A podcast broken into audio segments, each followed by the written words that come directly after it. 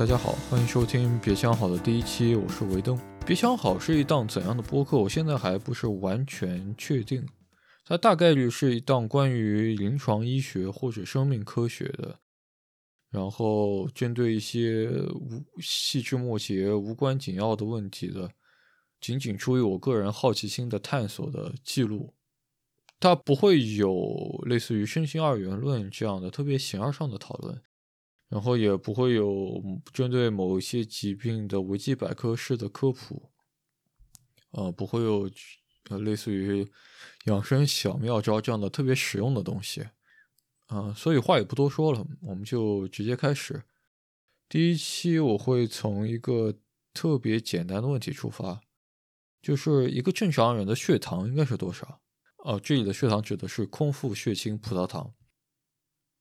这个问题就查书呗。嗯，我手边的这本内科书上是三点九到六点一毫摩尔每升。这个单位先不提了，这个三点九到六点一这组数字本身就还挺有意思的。它是典型的是那种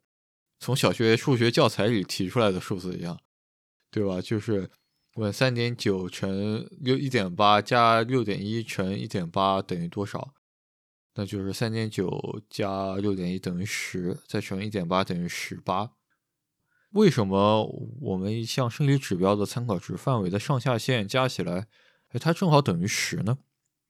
呃，我们一会儿会介绍这个临床参考值范围是怎么样得到的，或者怎么样计算的。它，所以它不应该是某一个专家可以出于自己凑整的恶趣味可以操纵的数字，对吧？它应该是科学的、客观的数字。我一直是这样以为的，直到我在另外一本教科书上看到了三点八九到六点一一。我在看到这组数字的时候，脑子里就过了一个三 check。所以，为什么我们的血糖值的上下限在保留了两位小数之后，依然是相加等于十呢？就感觉就不像是一个巧合了。如果它是一个巧合，未免也太巧了吧？所以我就试图去寻找这个问题的答案。我能想到的第一个方法就是去查这个国标。这国标也挺简单的，就是登录卫健委的官网，然后搜索“临床常用生化检验项目”，就可以得到一系列的文件，里面仔细的介绍了我们这些常用的实验室指标的参考值范围以及是如何得到它们的。当然，首先我必须吐槽一点，我们国家的这套标准似乎是打印之后再扫描上传的，就是用是一种非常 analog 的方式，非常模拟的方式。所以这个文件它具有那种典型的扫描文件的特征，就是有的地方不是很整齐，有的地方不是很干净。然后它有一份文件是修改过发布日期的，它修改的方式就是。用一张 A4 纸打印出很多的这个正确的日期，然后把它裁成那个小补丁，然后贴到原来的文件上，重新扫描一遍。哦，我们呃言归正传，就是呃这套标准呃的建立方法其实是相同的。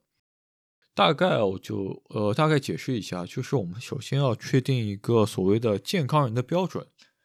然后划定了这个标准之后，我们就按照这个标准去，哦，然后我们就寻找一大帮健康人作为样本组。我们国家的国标的样本组是这样构成的，给大家念一下：参考样本组选自东北、华北、西北、华东、华南和西南六地区城乡居民，每地区入选参考个体总计约七百二十人。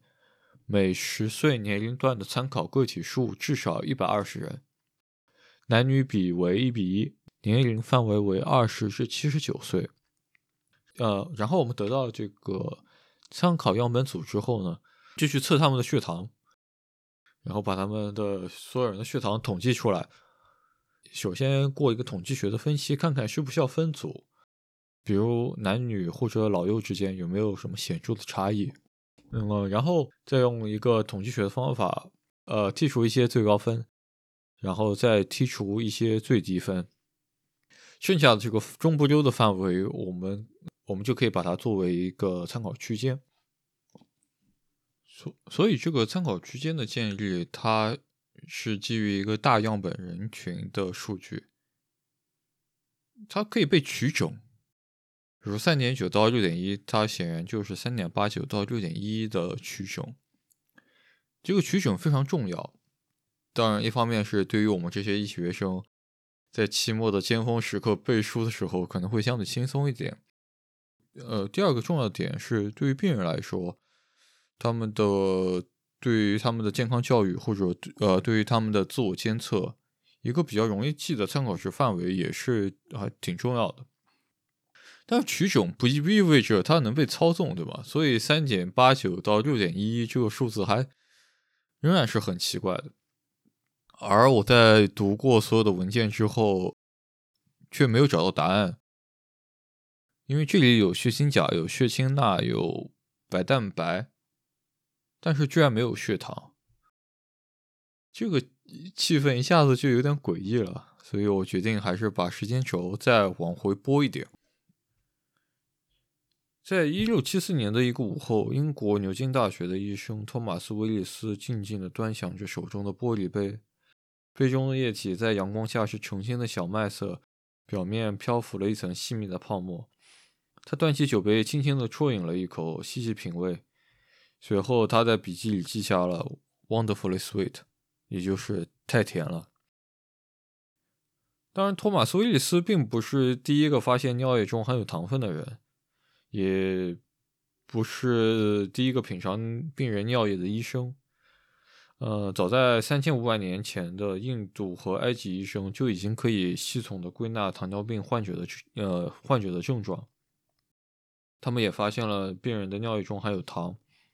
在黑暗的中世纪，还有一个黑暗的职业叫做 water taster，也就是品尝水的人。呃，这里的水指的就是患者的尿液。不过，托马斯·威利斯对于患糖尿病患者尿液中含有糖的再次发现，嗯，以及把它和病人的血糖联系起来这一点，可以看作是现代糖尿病研究的起点。现代糖尿病的英文名叫做 diabetes mellitus，这个 mellitus 就是托马斯·威利斯加上的，意思是像蜂蜜一样。嗯，我们都知道，在中医中，糖尿病叫做消渴。消渴这两个字可以说是对于糖尿病，呃，临床症状三多一少的比较准确的概括。但是，糖尿病这个名字是什么时候开始用的？我还真没查到。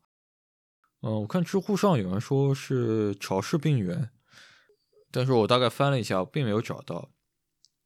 不过我的直觉告诉我，这个名字可能比我想的历史要悠久，因为在日文里的糖尿病是这样的，糖尿病，在韩文里的糖尿病是这样的，糖尿病。大概到了两百年之后的一八四一年，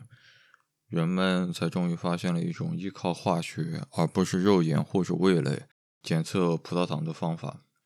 接下来提到的所有检测葡萄糖的方法，本质上依靠的是葡萄糖的还原性。葡萄糖的还原性就来自于它碳链末端的一个醛基，就是 CHO。葡萄糖被氧化成葡萄糖酸，那么这个醛基就会变成一个羧基，就是 COOH，多了一个氧原子，也就是字面意义上的被氧化了。在一八四一年，Carl Chalmers 就发现了一个很适合葡萄糖的氧化剂和反应条件。二价的铜离子在碱性和加热的反应条件下和葡萄糖反应发生氧化还原反应，就葡萄糖被氧化，呃，铜二价的铜离子就会被还原成一价的铜离子，然后以呃氧化亚铜的形式析出，形成沉淀。二价的铜离子它本来就应该是那种天蓝色，就是那种刚换过水、消过毒、还没有人来得及往里撒尿的游泳池水的颜色。然后一价的氧呃氧化亚铜就是化学书上所说的标准的砖红色沉淀，然后医生就可以根据溶液变色的程度来判断病人尿糖的含量。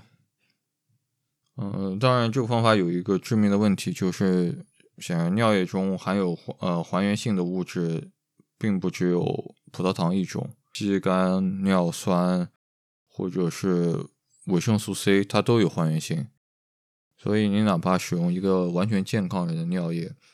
呃，这个反应它仍然会变色，所以就很难区分健康人和呃不那么严重的糖尿病患者。当然也没有办法检测低血糖的患者。到了1849年，赫尔曼·冯·菲林就发明了现配现用混合使用的菲林试剂。呃，菲林试剂的反应本质上和刚才提到的反应没有什么区别。只不过在配置反应溶液的时候加入了酒石酸钠钾，那么酒这个酒石酸根就会络合铜离子，嗯，相当于两只手把铜离子攥住，嗯，铜离子就不会那么敏感。菲林试剂在临床上又大概使用了五十年，到了一九零七年，Stanley Benedict 就提出了他的班氏试剂，嗯，当然这个反应基本上也是一样的，所以就不多说了。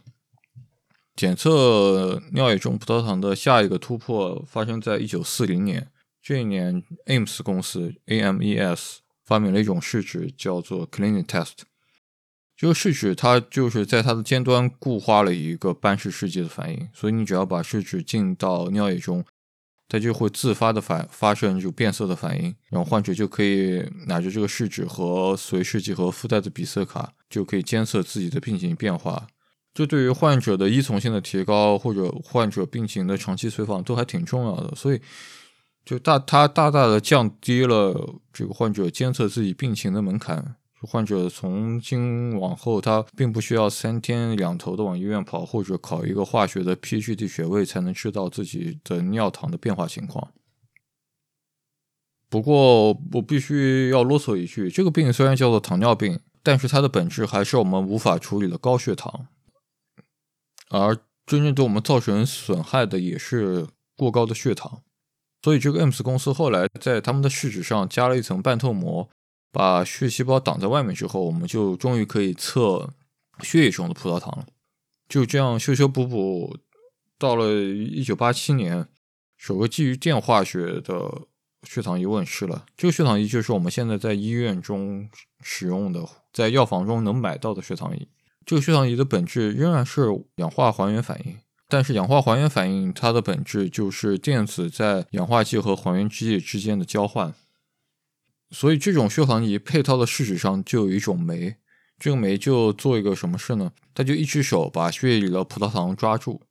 然后另一只手就往下薅这个葡萄糖上的电子，把它送到机器里面。呃，移动的电子就形成了电流，血糖仪测量这样的电流。就可以得到血糖的一个相对准确的读数。我在查这方面资料的时候，还发现了一个很有意思的事情，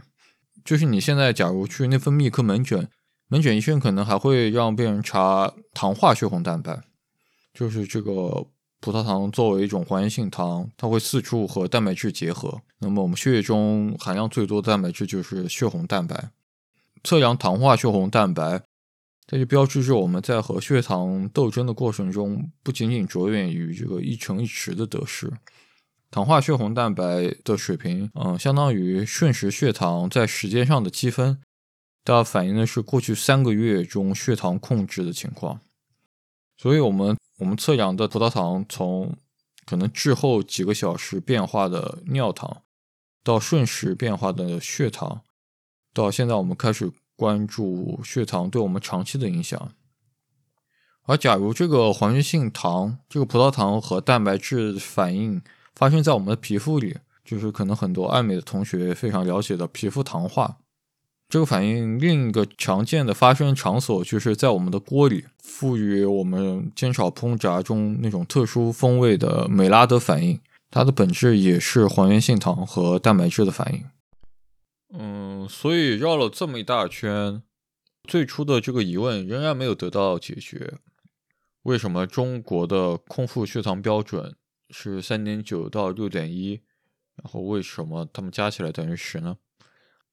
嗯，不过我在搜索中文互联网的时候，看到了很多这样的短视频啊，他们的标题大概是这样的。二零二一年国家血糖新标准公布，不是三点九到六点一，快来听听专家是怎么说的吧。就这样的视频，当然很奇怪的是，他们无一例外没有标注他们的参考来源。呃，所以后来我在一篇这个辟谣的文章里看到了线索，他们的引用来源大概是中国二型糖尿病防治指南。呃，也就是说，我之前查了国标，忘记查指南了，多少是有点灯下黑的意思。我事实上，我就在看过这份指南以后，就是还是很确定的说，这个血糖的标准就是还没有变，就还是三点九到六点一。就是为什么短视频他们会这样说，会说四点四到六点一，或者四点四到七点零呢？他们大概是错误的引用了这个糖尿病病人的目标血糖。就是患病之后，我们希望糖尿病的病人的血糖是在什么样的范围内？这显然和正常人的血糖范围是不一样的数值。好，那么我们就来看看这份呃中国二型糖尿病防治指南吧。指南里就提到了正常的血糖，正常的空腹血糖小于六点一，然后它的引用来源是一九九九年的一份 WHO 的工作报告。啊，好像当时的呃美国的 ADA 糖尿病协会。也是使用的这样一个数值，在这份报告里面，呃，空腹血糖的标准就是一小于一百一十毫克每分升，就是每十毫升的血液里有多少重量的葡萄糖。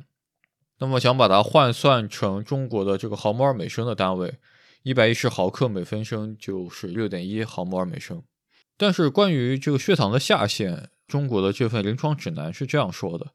空腹血糖正常参考范围下限通常为三点九毫摩尔每升，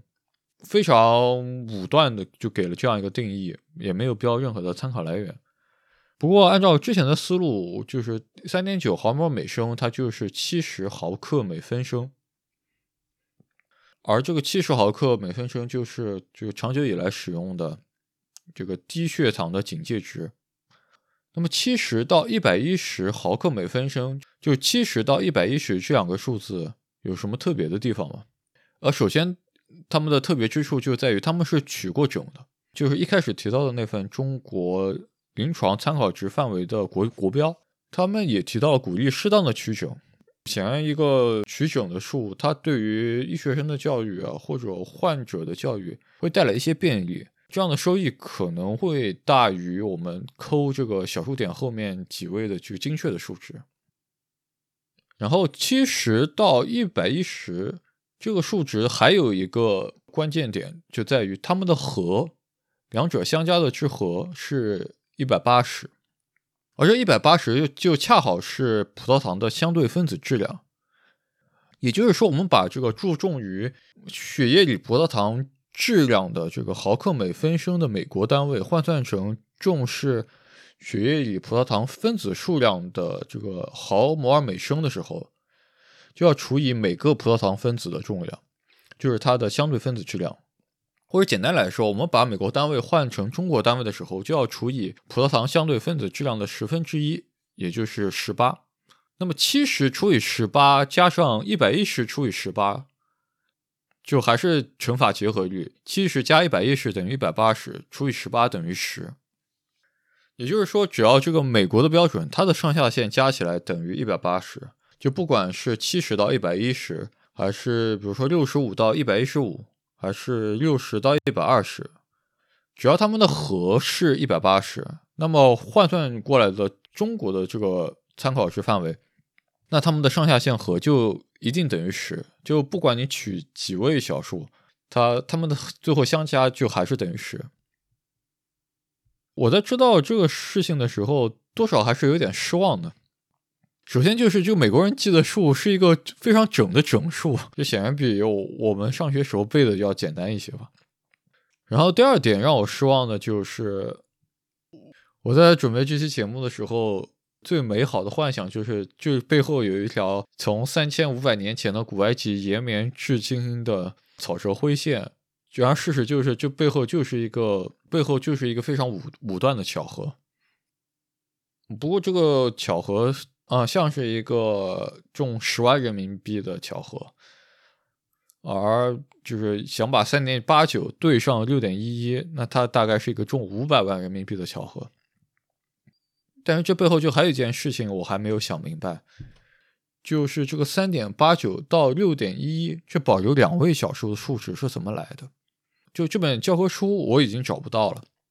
但是，假如就是在网上搜索这两个数字，还能看到关于三点八九和六点一一的只言片语。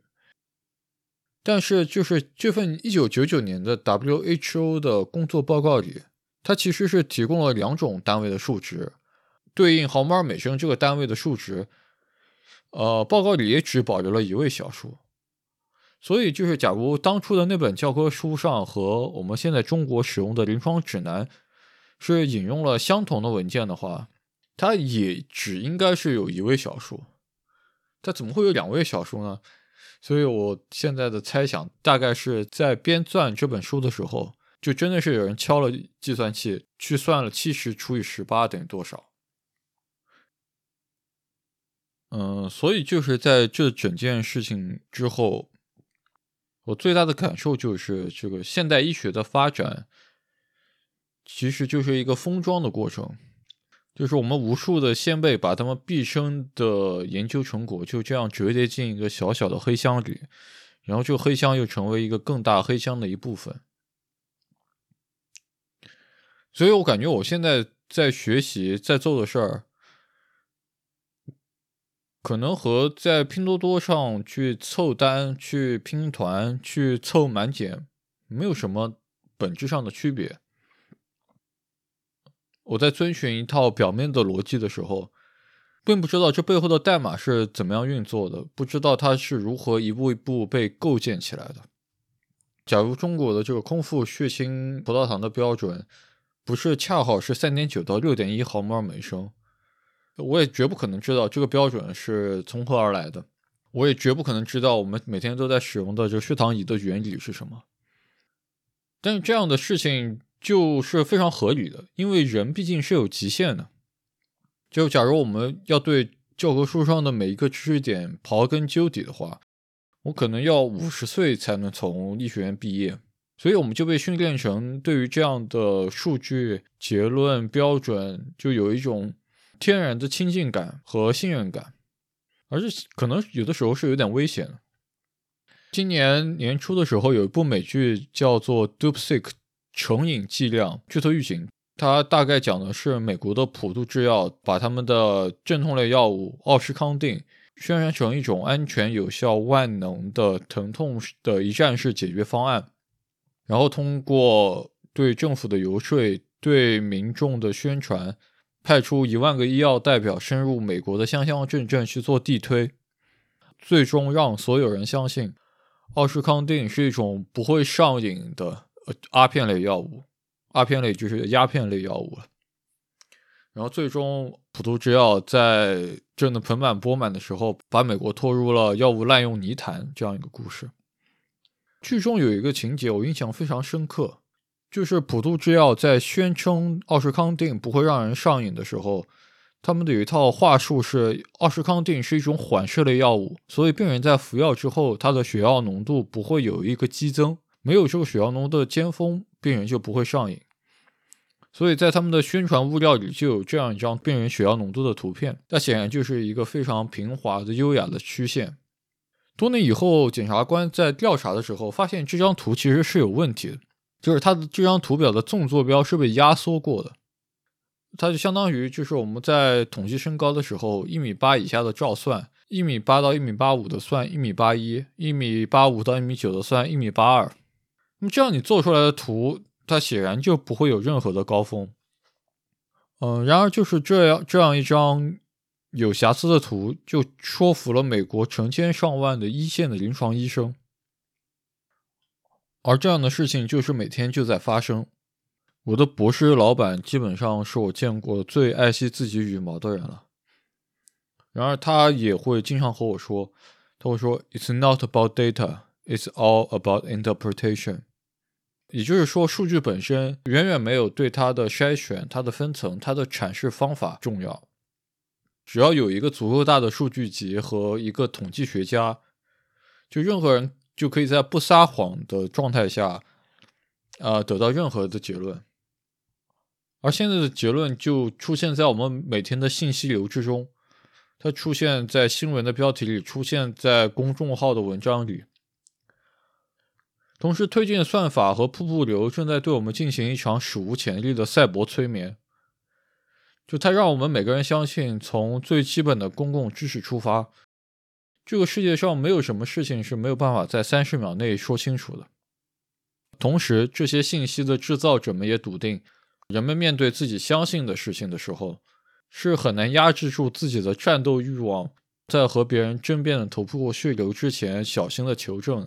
呃，我必须承认或者忏悔，对于我来说，他们可能是对的。呃，我曾经带着有一点炫耀的口气问一个可爱的小师妹说：“说你知道疼痛的诊断标准是什么吗？疼痛的诊断标准就是病人的主诉。如果病人说自己痛，那么他就是在痛，那我们就应该给他们帮助。就是我们假如承认患肢痛听起来如此无厘头的疼痛的存在。”呃，我们有什么资格对病人说？我觉得你可能还没有那么痛，我就先不给你开药了。所以，当后来我知道这种病人主诉至上的思想，也曾经是普渡制药在推广奥施康定的 propaganda 的一部分的时候，呃，我多少是有一点崩溃的。我的这种对于印在纸上的结论的照单全收，这种盲目。天真没有来由的自信，就让我想到了一个日文单词，可能普通话里也有类似的用法。这个词叫做 “amai”，呃，直译过来就是“太甜了”。感谢大家，以上就是别想好的第一期。如果您有任何的意见或者建议，非常欢迎你在评论区里留下你的评论。如果你听到了这里，感谢你的时间。